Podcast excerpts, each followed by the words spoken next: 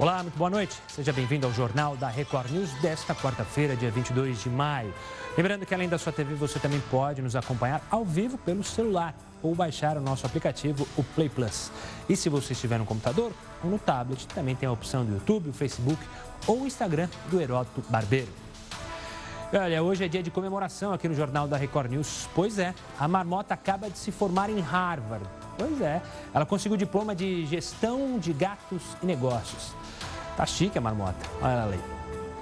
A grande verdade é que o curso foi online. Também é verdade que ela não assistiu nenhuma aula, o 4G não funcionou. E ela não aparece no cadastro de alunos da renomada Universidade Norte-Americana. Mas isso são coisas menores. Afinal, hoje em dia, o que vale é falar que fez o curso e não necessariamente ter sido aluno. Não é mesmo, governador Wilson Witzel e professora Joana Dark? São exemplos. Na sua opinião, por que as pessoas acabam mentindo no currículo, mesmo aquelas que não precisam? Mande sua mensagem aqui nas nossas redes sociais. Vamos ver agora um destaque do site R7. Manchete de hoje lá no R7 é sobre Sérgio Moro. O ministro da Justiça e Segurança Pública afirmou nesta quarta-feira que o presidente Jair Bolsonaro quis fortalecê-lo quando disse que pretendia indicá-lo para o STF. Moro ainda disse que nem sabe se quer ir para o STF. Veja também agora outras notícias para você saber de fato em que país vive.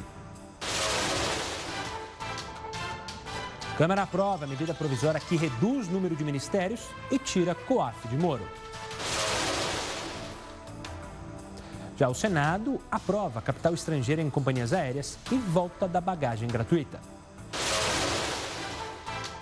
Supremo julga nesta quinta se homofobia deve ser comparada ao crime de racismo. Vamos explicar? Nada por debaixo dos panos. Senado aprova projeto que obriga a publicação do nome de empresas beneficiadas com a isenção de impostos. Cabral pede à Justiça que diminua a pena em oito meses por conclusão de cursos e leitura de livros. O juiz concede apenas 12 dias. Agora, só faltam 197 anos. Você concorda que presos tenham suas penas reduzidas após fazerem cursos e lerem livros? Mande sua opinião no Twitter do arroba hbarbeiro e no Instagram também, arroba h.barbeiro ou pelo WhatsApp, o 11 942 128 782. Hoje mais um episódio da Semana Nacional de Educação Financeira. Como administrar o salário para sair do vermelho e dar o pontapé inicial na área dos negócios. Caixa Econômica lança programa para pequenas empresas e pessoas físicas renegociarem suas dívidas. Descontos chegam a 90% do valor. É a sua chance de tirar o nome da lista de endividados. Você entende a letra do seu médico? Nossa imagem do dia é a receita de um dentista que desenhou medicamentos para um paciente analfabeto saber qual remédio tomar na hora certa. Câmara proíbe que aéreas cobrem por despachar bagagens. O que deve acontecer com os preços? Vamos explicar. O Jornal da Record News está em multiplataforma e por meio delas você pode nos cobrar a busca da isenção e a busca do interesse público.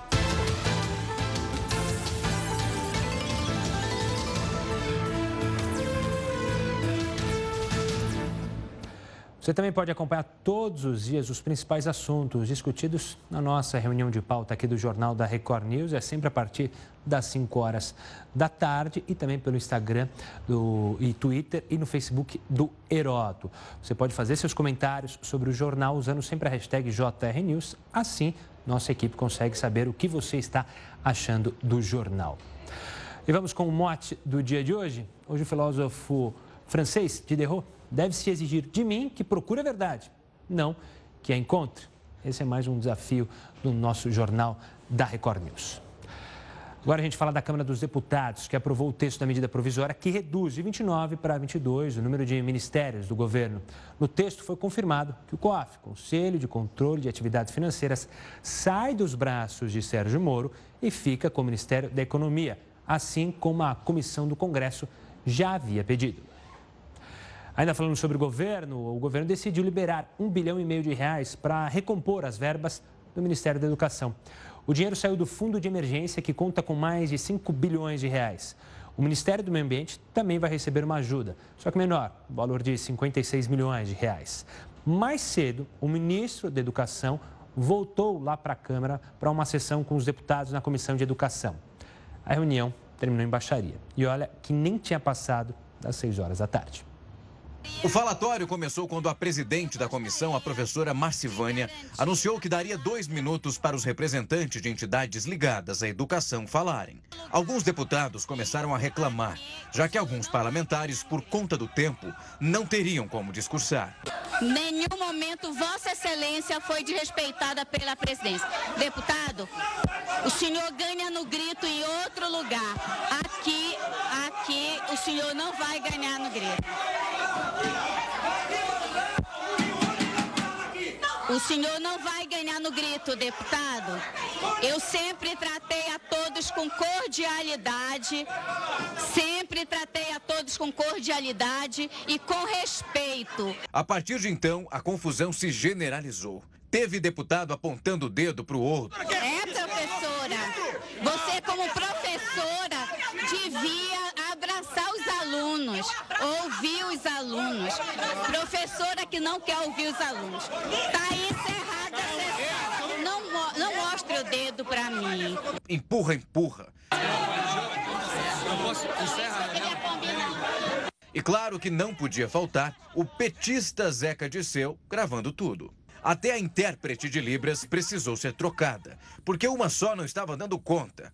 E depois de tudo isso, nem estudantes, nem deputados conseguiram falar. A sessão precisou ser encerrada. Vamos encerrar. Não há clima de a gente continuar a sessão. Não há clima de continuidade da reunião. Encerrada a reunião. E olha, ainda falando sobre governo, hoje a Comissão de Constituição e Justiça do Senado aprovou o projeto que prevê punições para discriminação ou preconceito por sexo, orientação sexual e identidade de gênero. A proposta pede pena de reclusão de 1 a 3 anos e pagamento de multa para quem praticar, induzir ou incitar a intolerância. Além disso, ela traz a mesma punição para quem proibir ou restringir manifestação razoável de afetividade em local público ou privado, aberto ao público, com exceção para os templos religiosos. Também será considerado crime quem proibir ou restringir a entrada de homossexuais e transexuais em ambientes públicos ou privados. Essa discussão na CCJ acontece na véspera do julgamento pelo Supremo Tribunal Federal, que pode enquadrar homofobia e transfobia como crimes de racismo. Como esse tema chegou ao Supremo e qual pode e deve ser a decisão dos ministros? Quem vai analisar é a pesquisadora do Supremo em pauta da FGV, Lívia Gil Guimarães. Lívia, obrigado pela participação aqui conosco para explicar um tema tão polêmico. Hoje a gente teve essa decisão é, lá da comissão do Senado e já começa nos bastidores de Brasília uma pressão, principalmente pela presidente é, dessa comissão, Simone Tebet, e Davi Alcolumbre, presidente é, do Senado, para que o ministro Dias Toffoli jogue o julgamento para depois, que não paute para amanhã e se fala em ativismo judicial. O que é o ativismo judicial? E a gente está passando por isso mesmo com essa decisão do STF? É, primeiramente, boa noite, é um prazer estar aqui.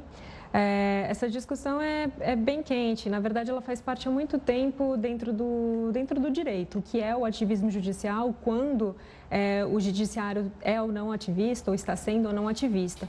É, em casos em que há omissão legislativa, como esse, é, da criminalização da homofobia, da transfobia e etc., é um claro momento de embate, em que, na verdade, o, o STF, representante maior do nosso judiciário, diz que escuta legislativa faz algum tempo que vocês deveriam fazer uma lei ou deveriam se atentar na proteção desses direitos fundamentais e vocês não estão é, efetivamente protegendo esses direitos. Então, enquanto vocês não protegem ou enquanto vocês é, não reforçam é, esses direitos, nós vamos dizer que você está em mora, uma mora legislativa, e até que vocês de fato legislem, nós vamos dizer ou equiparar é, o crime, nesse caso específico, o crime de uh, transfobia e homofobia ao crime de racismo, como já foi feito uma, um, uma espécie de racismo considerado como racismo social. Isso já foi feito lá em 2003, num julgamento muito conhecido no Supremo Tribunal Federal, chamado de uh, caso Elvanger.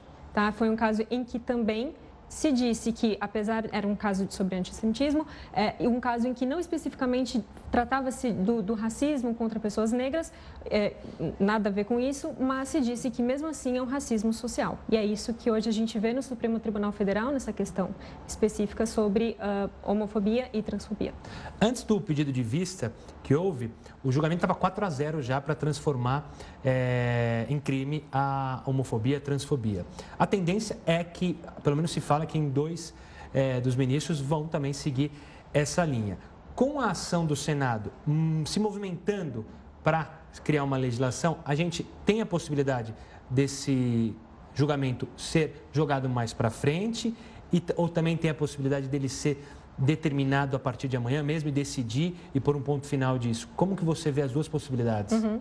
É muito importante essa questão e nos traz, nos remete, na verdade, a um outro debate importante que acontece também dentro do, do direito, que é a questão do diálogo uh, institucional. Então, o diálogo entre judiciário, entre poderes, né? o judiciário e, nesse caso, o legislativo. Então, é muito possível, e a gente vê que acontece com alguma frequência, a, a, utilização da pauta muitas vezes como uma própria estratégia política. Então, seria natural também que o judiciário, no caso o STF, vendo que o legislativo está procurando ali se encaminhar para uma decisão ou para a construção e para a feitura de uma lei, uh, que ele dissesse, tá bom, então esse é, o, esse é o espaço onde se faz lei, então, nós não queremos legislar, esse é o espaço onde se faz lei, e por isso vamos aguardar e ver no que vai dar. Mas é possível, então, que realmente seja jogado mais para frente, que não seja julgado necessariamente amanhã, ao mesmo tempo que é possível, sim, que ele também diga, não, é, também escuto aqui de bastidores ou entendo que talvez a decisão uh, de, de, uma legislação muito específica do legislativo não venha na maneira como nós estávamos interpretando esse direito à não discriminação. Então. Então veremos como será é. amanhã. Mas, Lívia, outra questão que é bem importante salientar é que quando se fala sobre é, o crime contra homossexuais, transexuais, a discussão fica muito presa à questão do discurso do ódio, tanto para aqueles que defendem é, a, o, os, os homossexuais, os transexuais lá no STF, e tanto para os que são contrários, principalmente a questão religiosa, porque se fala que o discurso do ódio vai impossibilitar é, a questão da religião em dizer que a homossexualidade é um pecado. Isso que está travando, essa é a grande, é, é, a grande corda que aí está cada um puxando para o lado que trava essa discussão? Um, esse, esse ponto é, é, muito importante também de a gente refletir, porque, na verdade, uh, nas decisões, pelo menos até agora, os quatro votos que já, que já saíram no STF, que já foram dados no STF, nenhum, em nenhum deles se fala de proibição de um discurso específico dentro do. Bom, discurso de ódio sempre é proibido, mas de, um, de, de de que as pessoas professem sua fé e se, mesmo que sua fé não seja compatível com uh, a defesa necessária de uh, pessoas homossexuais ou transexuais. Ou seja, existe uma liberdade religiosa e a decisão, até agora, pelo menos, dos, pelo menos dos quatro ministros que votaram, é no sentido de vamos permitir que haja liberdade de expressão e liberdade religiosa nos templos religiosos. Então, pelo menos até esse momento, não há uma incompatibilidade entre aqueles que decidem professar sua fé naquele campo específico do templo é, com uma decisão, enfim, que, que divirja em relação a isso. Outra questão, Lívia. Se a gente não tiver o julgamento amanhã e o legislativo se encaminhar para definir é, uma lei, é, caso essa lei não cumpra os requisitos por aqueles que são contrários à, à homofobia, isso pode voltar é, para o STF, ou seja, é, advogados que são contra a homofobia acharem que não foi suficiente o que os senadores e deputados decidiram? Sim, completamente. É possível que volte, então, supondo que a lei, a lei elaborada pelo Legislativo, é, Senado mais Câmara, seja insuficiente na proteção dos direitos fundamentais dessas pessoas que buscam a não discriminação, né, que sejam respeitadas na sua integridade, da sua identidade de gênero, da sua orientação sexual e, enfim, é, sim, é possível, então, que se a lei produzida se ela for insuficiente, sempre é possível se questionar no Supremo Tribunal Federal uh, os artigos, ou enfim, os dispositivos, ou a lei como um todo, se ela for realmente insuficiente. Tá certo, eu conversei com a Lívia Gil Guimarães, ela que é pesquisadora do Supremo em Pauta da FGV. Lívia, obrigado pela participação e espero é, no futuro próximo voltar a conversar com você. Obrigada. Bom, agora a gente fala do Senado, que aprovou hoje o projeto de lei que regulamenta a profissão de cuidador de idosos, crianças e pessoas com deficiência. Segundo o texto, os requisitos para exercer a profissão vão ser ensino fundamental completo e curso de qualificação na área com carga horária de pelo menos 160 horas, idade mínima de 18 anos, além de não ter antecedentes criminais e atestados de aptidão física e mental. O projeto ainda depende de sanção do presidente. Olha, falando mais na área econômica, o Brasil pretende fazer parte da OCDE. O que é a OCDE? A Organização para a Cooperação e o Desenvolvimento Econômico. Mas o que o país tem a ganhar e a perder com essa ideia, com isso? Quem tem a resposta é a Taina Falcão. Gustavo, o Brasil solicitou adesão à Organização para a Cooperação e Desenvolvimento Econômico em maio de 2017, durante o governo de Michel Temer. Na época, a expectativa era de que o pedido de candidatura fosse aprovado rapidamente. A OCDE foi criada em setembro de 1961 e reúne 36 países, a maioria economias desenvolvidas, como Estados Unidos, Japão e países da União Europeia. Na América do Sul, o único integrante é o Chile. O famoso Clube dos Ricos também troca experiências, soluções de problemas comuns entre os membros e comparações de políticas econômicas, além da coordenação de políticas dentro e fora de casa. Desde 2009, o Brasil é considerado parceiro-chave da organização. Mas isso para por aí. Os trâmites para a participação brasileira empacaram por falta de acordo entre os países membros. Um dos empecilhos seria a oposição do governo norte-americano, que reluta em permitir a entrada simultânea de novos países. Mas em março deste ano, durante um encontro nos Estados Unidos entre o presidente Jair Bolsonaro e Donald Trump, o presidente norte-americano disse que apoia o ingresso do Brasil na organização. O Brasil continuar fazendo negócio com o maior número de países possíveis. Apenas esse comércio não mais será direcionado pelo viés ideológico como era feito há pouco tempo. Então estamos também é, emanados nesse objetivo para o bem dos nossos povos. Além do Brasil, outros cinco países aguardam uma decisão sobre os pedidos de adesão neste seleto grupo. Para a OCDE, o Brasil é considerado um país estratégico. O governo brasileiro alega que essa adesão favoreceria os investimentos e tornaria o país atraente no mercado externo. Por outro lado, a entrada do Brasil na OCDE implicaria em gastos e o país ainda perderia a liderança entre os países emergentes. Além disso, o Brasil teria de se adequar a um conjunto de medidas fiscais e econômicas que demoraria anos. Ou seja, diminuiria a flexibilidade do país. De qualquer forma, o Brasil faria parte de uma organização que responde por 80% do comércio mundial. Gustavo, eu volto com você. Obrigado, Tainá. É bom lembrar que hoje o ministro de Relações Exteriores, Ernesto Araújo, diz que o Brasil tem pressa em entrar à OCDE. É bom lembrar também que ele viajou ao Paris, sede da OCDE, para reafirmar esse compromisso brasileiro em entrar nesse seleto grupo citado aí pela Tainá. Daqui a pouco nós vamos falar aqui no Jornal da Record News sobre a decisão do Senado, mais uma que aprovou o capital estrangeiro nas companhias aéreas brasileiras e voltou, veja só, com as bagagens gratuitas. Mas antes, tem a primeira live do Jornal da Record News durante o intervalo do nosso jornal na sua TV.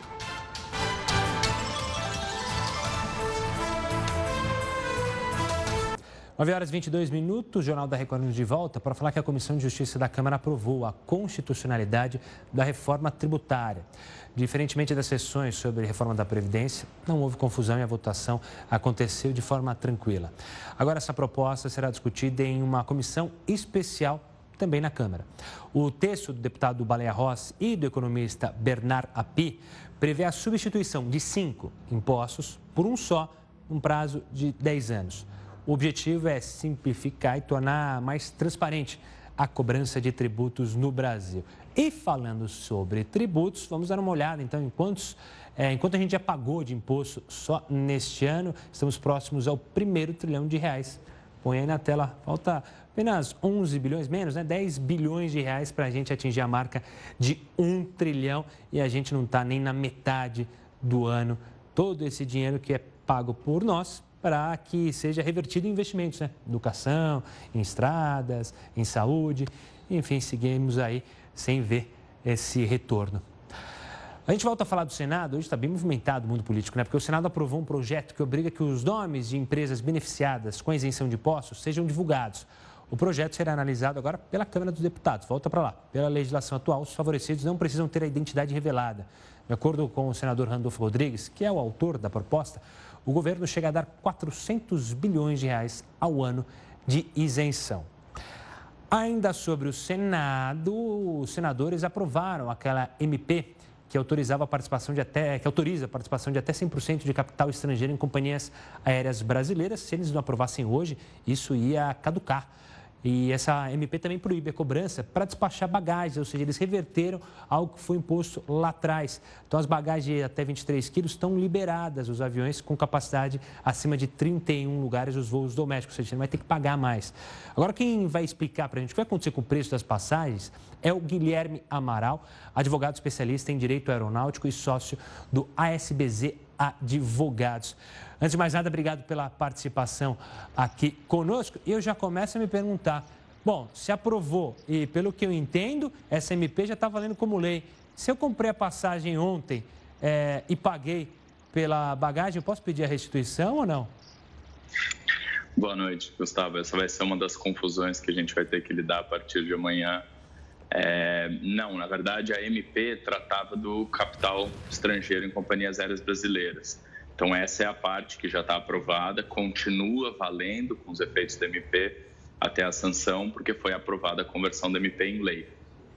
Essa parte da bagagem não tem nada a ver com o MP, isso aí foi enfiado pela Câmara ontem e deixou os senadores aí esse prazo de um dia para discutirem o tema e ver se isso ia adiante ou não.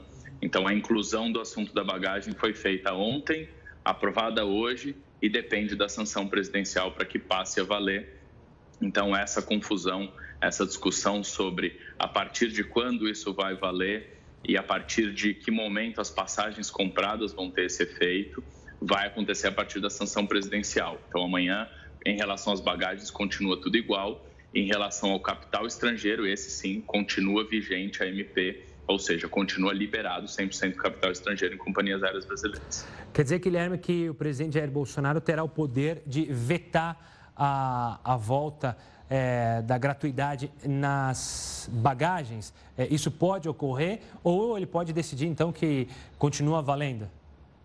É isso mesmo, ele tem o, a prerrogativa de, de sancionar ou de vetar essa emenda, esse dispositivo que foi incluído ontem, e aí vai depender um pouco do approach escolhido pelo governo. O que a gente sabe é que a equipe econômica e o governo têm trabalhado bastante no sentido de melhorar o ambiente de negócios, permitir que o mercado tenha mais opções, tenha mais acesso a modelos diferentes de negócio. Então, isso contradiz totalmente a decisão da Câmara do Senado. A decisão da Câmara e do Senado dá vários passos atrás, leva o Brasil de volta para um ambiente distante da possibilidade negócios, atrair empresas low cost, outras discussões que a gente teve recentemente.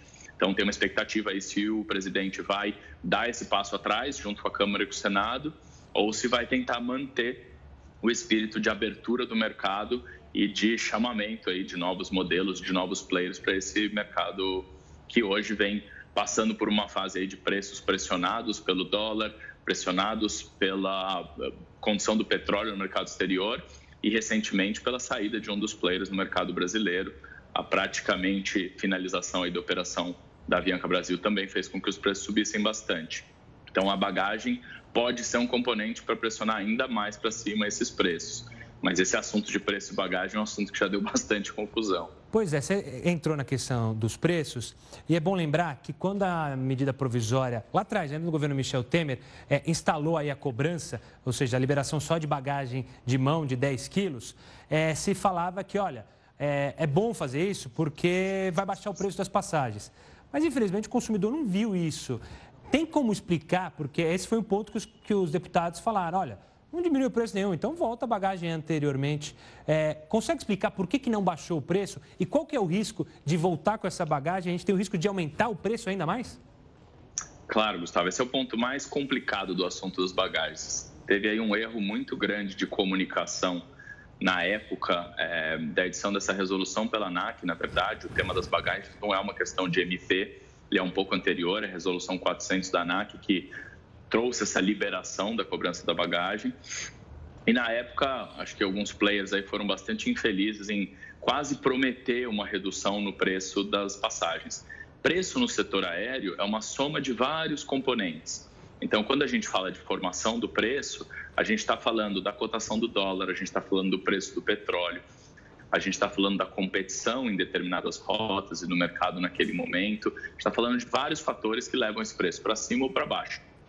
Quando a gente fala de tirar um dos componentes do custo, ou seja, tirar a obrigatoriedade do espaço da bagagem, o que a gente está fazendo é tirar um custo que pressiona o preço para cima. Se a gente vai ou não vai ver, de fato, no valor nominal da passagem uma redução, depende muito desses outros fatores. Então, da época da edição da Resolução 400 para hoje, o dólar subiu muito e o petróleo subiu muito. E esses custos são muito mais relevantes na estrutura de preço de uma companhia aérea do que o despacho da bagagem. Então, hoje, na condição de mercado que a gente tem agora, é possível dizer que a tendência, se houver de novo a inclusão da bagagem que a gente fica chamando de gratuita, mas a gente sabe que ela não é gratuita, ou seja, é uma bagagem incluída na tarifa de todo mundo, mesmo de quem não leva bagagem, a tendência é que esses preços subam, porque a gente está agregando mais um custo a uma estrutura que já está muito pressionada pelo dólar e pelo petróleo, por exemplo. Se a gente, num cenário igual, tem uma passagem que não tem essa pressão do custo da bagagem, a tendência é que ela possa ser um pouquinho mais baixa. Se ela vai ser mais baixa ou mais alta, tem N fatores que influenciam, inclusive coisas que estão na mão do próprio passageiro, a antecedência que ele compra, a classe tarifária que ele escolhe, os direitos que ele quer ter, os benefícios de poder remarcar, de pagar uma multa mais alta, mais baixa se ele cancela um bilhete. Então, é irresponsável a gente dizer o que vai acontecer com o preço da bagagem amanhã, porque a gente não tem controle sobre essas variáveis que muitas vezes são inclusive externas ao país, como a cotação do dólar e a cotação do petróleo. Hoje o que a gente pode dizer é tudo que você agrega de custo à estrutura de uma companhia aérea pressiona o preço para cima. E colocar as bagagens, que aí você chama de gratuitas, eu diria pré-pagas, de volta nessa estrutura, tende a encarecer. Tudo que a gente tirar dessa estrutura de custo tende a baratear. Se o resultado amanhã vai ser exatamente algo mais caro ou mais barato, depende dessa cesta toda de variáveis que a gente tem formando o preço do setor aéreo. Guilherme, uma das expectativas, pelo menos do governo, agora falando da abertura para o capital estrangeiro, é justamente ajudar a baixar esses preços com a entrada de novas companhias. Hoje, inclusive, a Air Europa, que é um grupo, se não me engano, espanhol, já pediu é, para poder operar nos voos aqui no Brasil. A gente tem a de baixo custo, acho que é a mais conhecida, aquela Ryanair, a irlandesa, que chegou a uma época até queria oferecer voos para as pessoas irem é, em pé no voo, felizmente foi negado. É, com é, essa, essa criação aí dos deputados da, do, da bagagem ser pré-paga, como você falou, é, isso atrapalha o investimento estrangeiro, assusta? Ou seja, essas empresas de custo baixo vão falar, puxa, assim não vale a pena para eu entrar? É, você tem aí um sinal é, duvidoso, né, de o que, que a gente quer. A gente quer abrir o mercado ou não quer abrir o mercado? Então, até quando a gente pega o que disseram os senadores no debate de hoje, eles falam da abertura ao capital estrangeiro, dizendo estamos dando um passo para atrair novos modelos de negócio. E aí, ao mesmo tempo, eles estão trazendo a história da franquia da bagagem incluída na tarifa, que é um passo atrás para espantar certos modelos de negócio. Então, hoje, do modelo que a gente está agora, em que a bagagem pode ser cobrada e com capital estrangeiro é, aberto, a tendência é que mais gente olhe o mercado brasileiro com interesse. A Ryanair, por exemplo, que você citou, ela cobra pelo despacho de bagagem em todas as suas rotas. Ela não tem uma passagem que inclua a tarifa de bagagem. Então, para uma empresa como essa, olhar para o Brasil, que está de novo dizendo que a bagagem tem que ser incluída na tarifa, tem que ser gratuita aí com todas as aspas que a gente já disse, isso afasta ela do mercado brasileiro. A empresa do grupo da Air Europa, que foi inclusive hoje autorizada pela ANAC, a primeira companhia aérea brasileira 100% de capital estrangeiro, autorizada hoje, ainda tem algumas etapas para cumprir, para começar de fato a operar, mas a gente não tem notícia se eles pretendem vir para um modelo low cost ou para um modelo padrão, vamos dizer assim, é, dos transportes que a gente já tem hoje é, no mercado. Mas fato é, sempre que você coloca mais obrigações e trava mais o modelo, como a inclusão da bagagem, você diminui o interesse de determinados grupos e torna aquele mercado mais caro e mais difícil de alguém entrar. Então a gente teve hoje dois recados, um para cada lado. Um dizendo que queremos abrir o mercado e trazer novos players e novos modelos, que é abrir para o capital estrangeiro. E outro em sentido totalmente contrário, dizendo o mundo todo desregulamentou bagagem e as empresas podem trabalhar em modelos diferentes, mas a gente vai dar um passo atrás e vai voltar a um modelo em que o Brasil vai aí voltar a ser um dos únicos países do mundo que obriga a se incluir no preço o preço da bagagem, o que encarece o transporte para todos os passageiros. Então, é uma decisão bastante infeliz, tomada aí nesse ambiente populista de, de dizer à população que o Congresso está protegendo os interesses do passageiro, do consumidor e tentar jogar com uma falta de informação a respeito desse mercado. Mas a verdade é, se isso for sancionado pelo presidente Bolsonaro, é uma notícia muito ruim para os passageiros, para o mercado como um todo, tanto em termos de afastar a concorrência, quanto de pressionar para cima um preço que já está bastante alto por causa de outros fatores, como o dólar e o petróleo. Guilherme, obrigado pela participação. A gente conversou com o Guilherme Amaral, advogado especialista em direito aeronáutico, explicando e também sócio da ASBZ Advogados, explicando esse embrólio aí que se foi criado com essa medida provisória. Guilherme, obrigado pela participação e até uma próxima. Prazer, boa noite, Gustavo. Uma boa noite, Guilherme. Lembrando que o presidente Jair Bolsonaro pode é, retirar essa questão aí que a gente está falando sobre a gratuidade da bagagem. Bom, o ex-ministro da Fazenda durante os governos petistas, Guido Mantega, lembra dele? Falou hoje a CPI do BNDES na Câmara dos Deputados. Ele voltou a negar que tenha recebido propina e interferido em discussões do banco que liberaram empréstimos para a JBS. De acordo com Mantega, as operações seguiram critérios técnicos. Em delação, o ex-executivo da JBS, Joesley Batista, disse que depositou 150 milhões de dólares em contas no exterior a pedido justamente de Manteiga. Isso para financiar despesas e campanhas eleitorais de Lula e Dilma Rousseff. A gente vai para mais um intervalo, mas no próximo bloco você vai ver algumas dicas do que você, jovem, pode fazer com o salário para pagar dívidas e entrar no mercado de investimentos. A gente vai agora para a nossa segunda live aqui no Jornal da Record News. Eu espero você.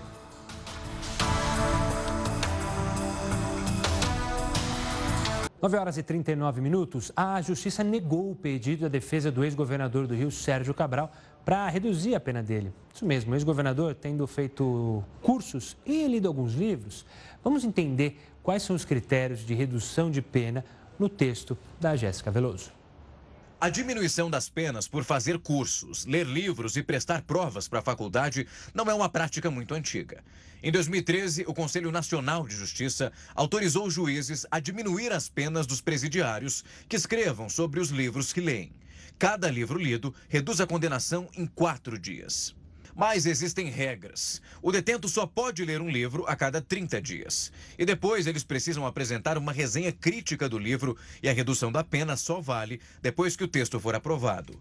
Logo que a decisão foi definida pela Justiça, já teve preso que recorreu à alternativa, inclusive os políticos. Sérgio Cabral é um deles. A defesa do ex-governador do Rio de Janeiro pediu que a pena dele fosse reduzida em 234 dias.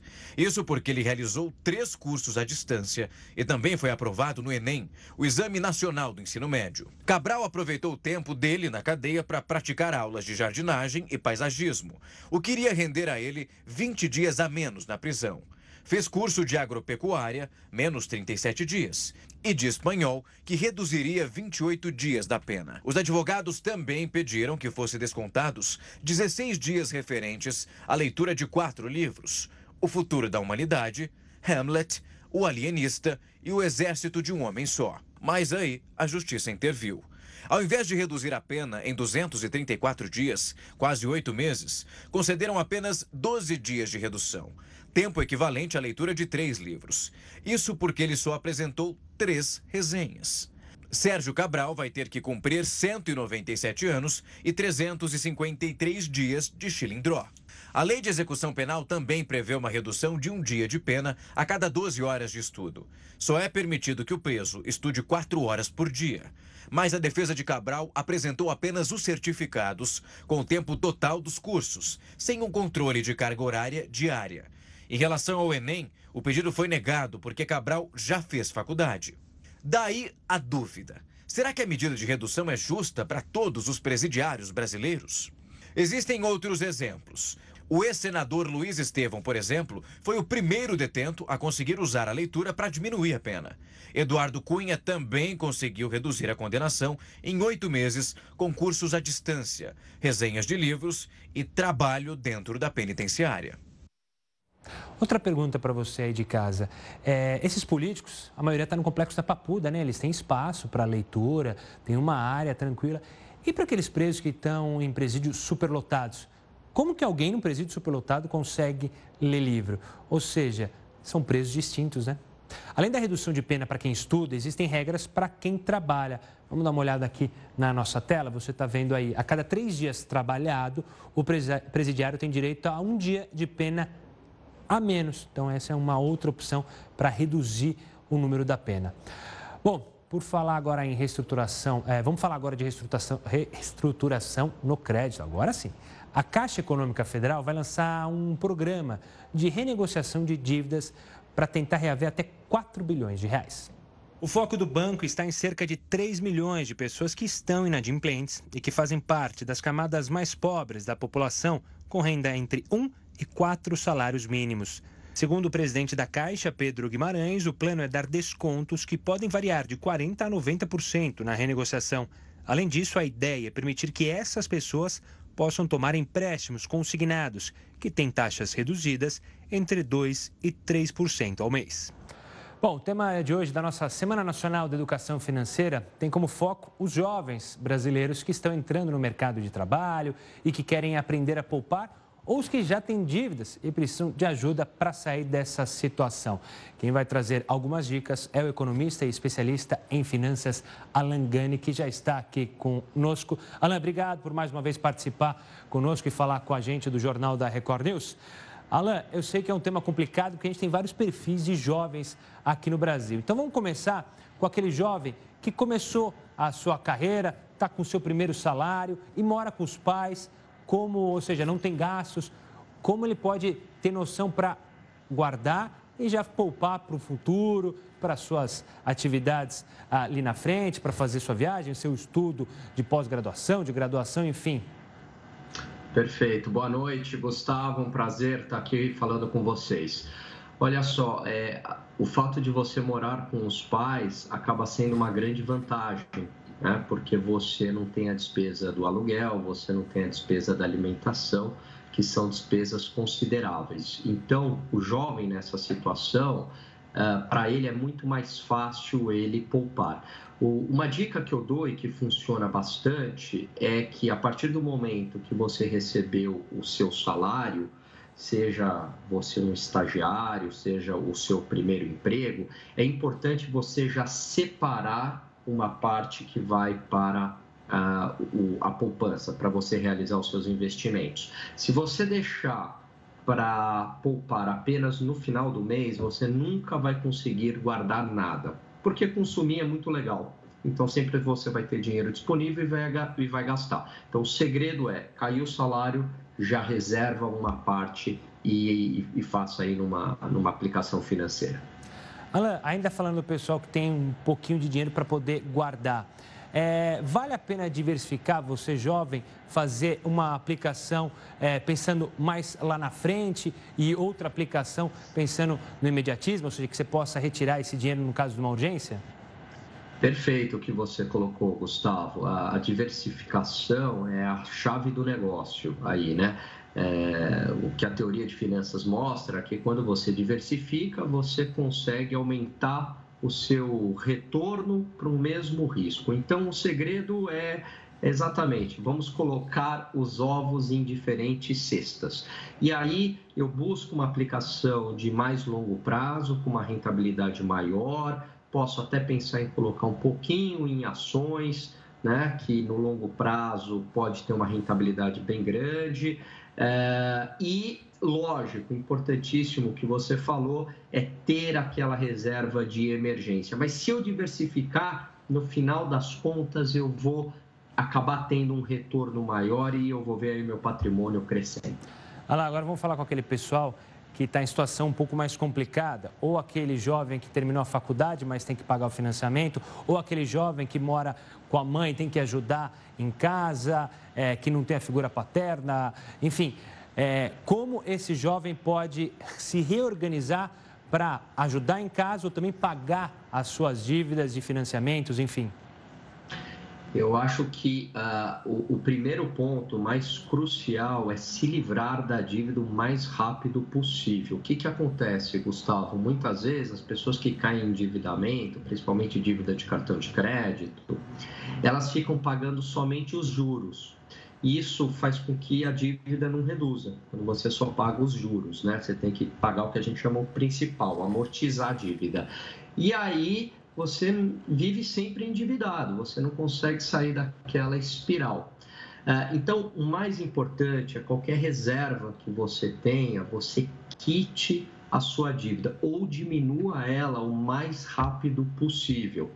É, se isso não for possível, é, renegocie as dívidas com o banco. Também é de interesse da instituição financeira renegociar porque ela também não quer que você acabe dando calote, né? Obviamente que você teria consequências ruins para você, mas uh, a instituição entre não ganhar nada e ganhar alguma coisa, ela prefere é, ganhar alguma coisa, mas reduza ao máximo o endividamento, porque os juros ainda são muito altos no Brasil para a pessoa física e a dívida pode se tornar tóxica aí para, para o, o, o consumidor. Alan, você tocou num ponto que é muito importante, a renegociação. É, o perfil brasileiro tem é, melhorado no sentido de ir buscar uma renegociação, de ir atrás de meios para renegociar, principalmente o jovem, de ter essa consciência que você tem é, a, a, argumentos para ir até o banco, para ir até a instituição financeira, renegociar, buscar um melhor caminho. A gente está caminhando para isso? Eu acho que sim, a gente caminha para isso. Diga-se de passagem, desde 2017, se eu não me engano, começa um, um, um esforço muito grande por parte do, do Banco Central né, é, de melhorar as taxas no, no, cartão de crédito e incentivar a renegociação, né, evitando aquilo do, do, rotativo por mais de 30 dias, enfim. Então, a gente percebe um esforço é, das instituições financeiras competentes é, para que isso ocorra e a sociedade ela está assimilando isso. Então, óbvio que a gente ainda está longe de uma situação ideal, mas as pessoas já estão com muito mais consciência de que é possível uh, renegociar sua dívida com o banco, sim. Alan, para fechar, falar de um perfil específico também, o jovem brasileiro tem muita sede de empreender. Mesmo aquele que não tem um estofo ali paterno para empreender. Qual que é a dica, mesmo para um jovem é, de classe baixa, classe média, mas que tem um sonho ali de ter o seu próprio negócio, tem um trabalho, vale a pena é, pesquisar bastante, é, saber separar um dinheirinho para fazer um negócio lá na frente? Qual que é a melhor é, dica que dá para esse tipo de jovem?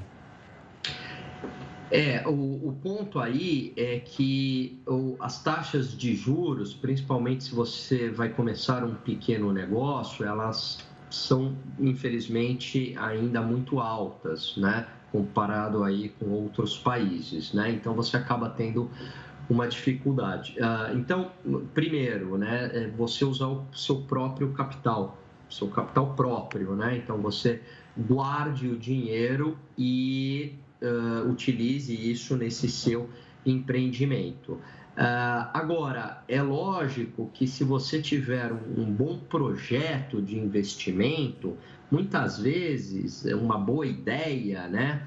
É, que aí o pessoal fala as startups, enfim, tem algo inovador, você consegue com esse projeto ter acessos a, a, a, a ou, ou, a bancos, ou a fundos, ou, ou, ou algum sócio, que seja algum fornecedor do dinheiro, que tope uh, lidar esse lidar, né, mas uh, tendo um retorno, evidentemente, né, uh, mas que tope uh, colocar dinheiro no seu negócio e se tornar o seu, o seu parceiro. Há também linhas aí diferenciadas de, de crédito no BNDES que você consegue fazer essas captações. Então, é, é o seu dinheiro ou ter um, um projeto, né?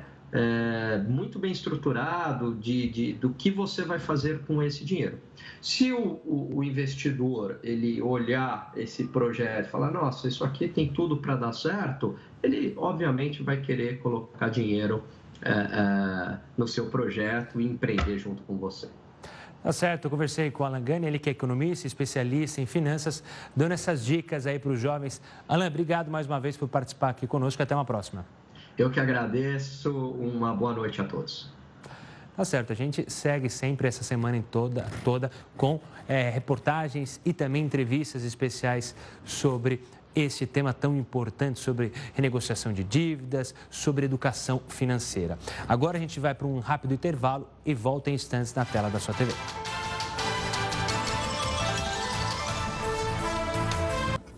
JR News de volta com uma notícia de última hora e uma notícia triste. O Ministério de Relações Exteriores confirmou a morte de seis turistas brasileiros após vazamento de gás. Isso aconteceu em Santiago, capital do Chile.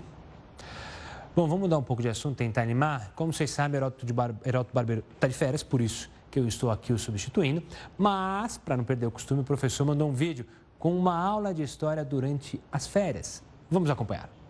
Olá, povo do Jornal da Record News. Olha, hoje a gente vai começar aqui uma história que é a história do povo romano e do povo grego. Mas não estamos nem na Itália, nem na Grécia. Eu vou perguntar aqui para o Kemal, que está aqui ao meu lado. Kemal, onde nós estamos? Agora estamos no Éfeso, a maior cidade antiga de época romana, na Anatólia. Como vocês sabem, nesse lugar se chamava como Ásia Menor, a Anatólia. É uma bem grande cidade. Agora estamos visitando a parte escalada e reformada dessa cidade. Agora estamos à frente de uma maravilhosa biblioteca de Celso é, podemos chamar esse edifício, maravilhoso edifício, como Mausoléu dos Celsos também. Era um famoso senador que estava morando aqui. Então, quando ele morreu aqui, seu filho queria imortalizar o nome dele, Aquila, construindo essa maravilhosa biblioteca. Então, essa parte, estamos agora num banho, um banho privado daquela cidade. Como vocês estão vendo, todo mundo está visitando, o mundo vem aqui para conhecer essa maravilhosa lugar? Bom, você conheceu um pouco então de Éfeso, que hoje está na Turquia, mas como ele explicou agora, fez parte do mundo grego e do mundo romano. Essa era uma cidade voltada para deuses da religião grega e deuses da religião romana. Mas tem uma, tem uma surpresa aqui para aqueles que são cristãos. Há uma ligação forte aqui com o cristianismo que eu vou contar num outro vídeo. Até mais. Valeu, Heraldo. A gente fica esperando mais os seus vídeos. O Heraldo tá parecendo que tá disfarçado, né? Bonezinho, óculos, mas não, tá curtindo, tá calor lá na Turquia. Bom, o Jornal da Record News fica por aqui, mas você pode continuar com a gente na nossa live, que acontece no Facebook, no Instagram e no Twitter do Heroto. E hoje é o Dia Nacional do Abraço. Em comemoração, a gente separou alguns abraços memoráveis da política brasileira. E esse é o nosso encerramento. Até amanhã. Alô, alô, chacrinha